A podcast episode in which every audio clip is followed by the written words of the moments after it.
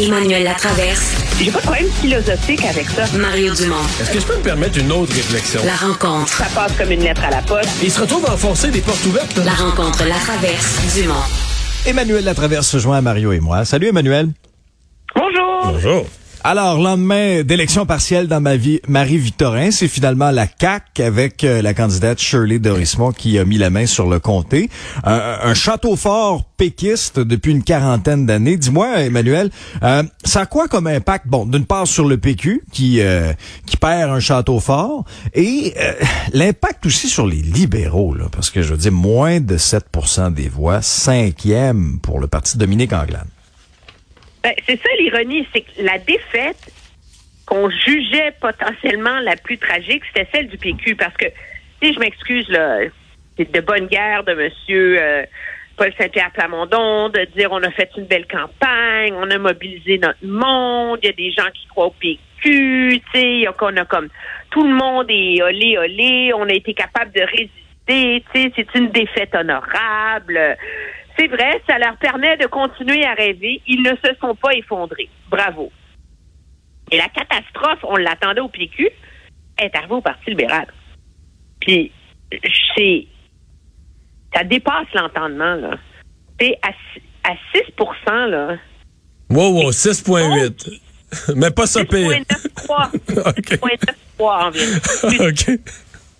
Mais, mais ça, ça veut dire que sur 16 487 personnes qui ont voté, il y en a 1130 qui ont voté pour le Parti libéral. En deux secondes, là. Alors, Madame Anglade, ce matin, disait euh, le message est clair, le message qu'on porte doit être plus clair, euh, le virage a toujours été difficile, allait jamais être facile, euh, on prend acte. OK mais il lui, je veux dire, c'est un désaveu de tout ce qu'elle a fait comme chef jusqu'ici. Elle s'est perdue dans des méandres nationalistes qui, de toute façon, ne fonctionnent pas auprès de l'électorat francophone. Elle a fait des allers-retours là-dessus qui font en sorte que là, son électorat anglophone est en pétard à Montréal. Euh, et là, euh, sur l'économie, on n'a aucune idée où elle loge, à part de vouloir soudainement un parti progressiste qui, selon moi, aliène la bourgeoisie canadienne-française libérale traditionnelle. Ce que ça veut dire, là, c'est que hum, des comtés là, comme Laval, Anjou, leurs deux comtés de la Rive-Sud, Maurice Richard, Marguerite Bourgeois, ce qui leur reste à l'extérieur des châteaux forts de l'ouest de Montréal, là, ils sont en danger à l'heure où on se parle. La porte à Saint-Lambert, ce coin-là. Et curieusement, dans euh, tous les comtés qu'on vient de nommer, les gens ne se représentent pas. En plus. Alors, c'est et je moi ce qui me sidère là-dedans, c'est de quoi ils ont parlé le PLQ à période des questions aujourd'hui? Le CHSLD Heron.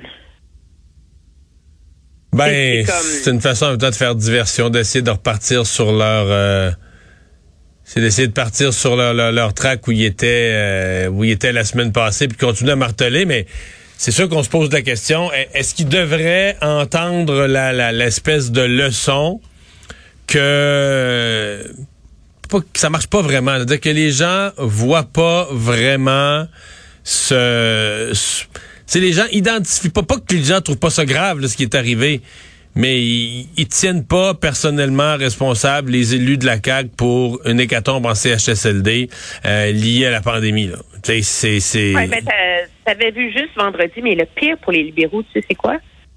Il y a plusieurs personnes qui m'ont dit qu'au caucus, et en général, on leur avait dit que ça allait bien sur le terrain et on s'attendait à faire entre 15 et 20 non seulement ils ont mangé une dégelée, mais ils n'y étaient pas préparés. Ouais. Mais il y a. Ça, ça, soulève des grosses inquiétudes sur la qualité de leur organisation sur le terrain. Ouais. Ouais. Mais il y, a, euh, il y a un enjeu de. Tu l'as effleuré tout à l'heure, en disant, par exemple, prenons juste l'enjeu linguistique. Bon, ben, on dit on va être plus nationaliste. Ça a inquiété les anglophones. Il y a présentement une grogne qu'on n'a pas vue depuis 30 ans parmi les anglophones qui ont pense même à fonder un nouveau parti qui se demande s'il va encore voter libéral. Mais ils n'ont pas gagné un vote euh, francophone, là. Tu sais, c'est qu'à un moment donné, c'est que tu perds. perd. Ben oui, c'est que tu gagnes, tu perds d'un bord, tu gagnes pas de l'autre. Euh, et tout leur virage, c'est ça, là. Exemple, le virage vert. À mon avis, ils ont perdu des votes économiques, des gens qui ont toujours voté libéral, des gens de chambre de commerce, qui ont toujours voté libéral parce que c'était le parti là, des affaires et de l'économie. Puis là, qui euh, maintenant euh, votent plus libéral. Mais est-ce qu'ils ont gagné vraiment des votes verts de l'autre côté? Je suis pas sûr. Mais non, ils sont moins verts que. C'est parce qu'ils sont, ils sont, ils sont moins verts que Québec solidaire, moins nationalistes que le PQ. Ils sont moins que tout. Pas, je, je veux pas le dire dans ce sens-là, là, mais ils sont, ils, ils, ils, ils ont pas trouvé une allée dans laquelle ils sont les meilleurs. Et, euh, et moi, ce qui m'a fasciné au- aujourd'hui, cependant, c'est que c'est, en vérité, tous les partis d'opposition ont eu des dures leçons là-dedans. Là. Québec solidaire, c'est pas bon non plus, là. Ben non, mais QS, et ça, ça c'est intéressant. Premièrement, QS, euh, ses premières questions aujourd'hui portaient sur le logement. Donc, eux autres, ils ont lâché Heron, ils ont entendu le message. Mais de deux, l'argument que donne QS pour expliquer la défaite, c'est de dire que eux, leur vote, c'est jeune. Euh, et que le fait que euh, c'est la période des examens, etc., euh, il n'y avait pas de vote dans les partiels, il n'y a pas de vote sur les campus non plus, et que donc ça, ça leur a grandement nuit. Ouais, mais là, un Et vote jeune, excuse-moi, un vote jeune, c'est pas un vote étudiant, là. Ouais, mais eux, le vote étudiant, puis les jeunes. Ouais, ouais. Donc, eux, il, a- il, a- il leur a manqué. Non, mais si tu dis ça, moi, je veux très bien. Mais ça veut dire qu'ils sont condamnés à n'espérer croître que dans les circonscriptions où il y a des campus universitaires. Mais ils ont perdu, ils ont, écoute, ils ont perdu plus que des étudiants. Là. Le Québec solidaire a perdu 8% de son vote. Il y avait 22% C'est une, une là, le vieux Longueuil, là, il y a un fond à gauche depuis toujours. Euh, donc, c'est pas vrai, là, que c'est une, une circonscription euh, intéressante pour le Parti québécois. C'est aussi une circonscription qui est voisine, deux comtés où sont forts, là, Hochelaga, Maisonneuve et Sainte-Marie-Saint-Jacques. Là. Mais ça, là, ces deux comtés-là, ils arrivent au pont Jean-Cartier. là. Le, le coin de ces deux comtés-là, là, t'arrives au pont Jean-Cartier. Mais l'autre bord du pont, là, c'est, c'est à côté, là. Tu, tu, tu, tu, tu regardes l'autre bord du fleuve, là, puis euh, t'es rendu dans Marie-Victorin.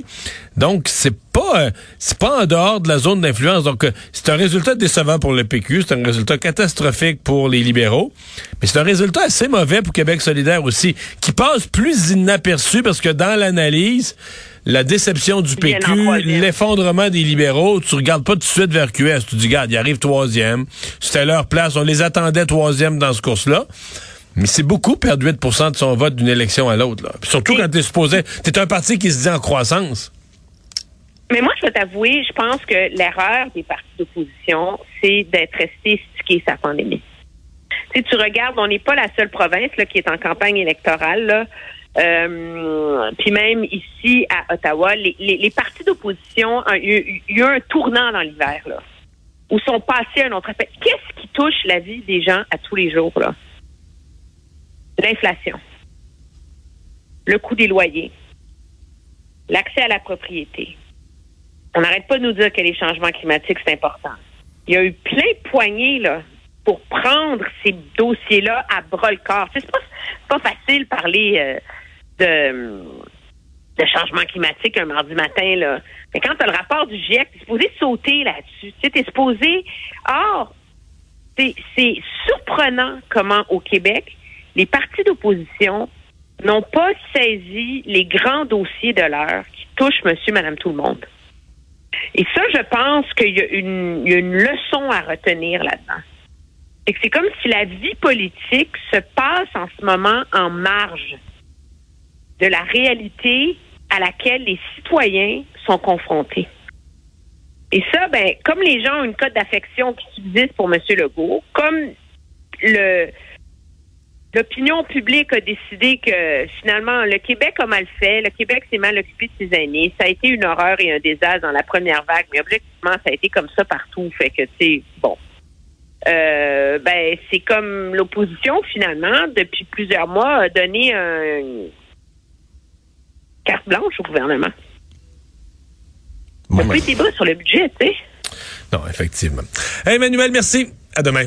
Très bien, au revoir.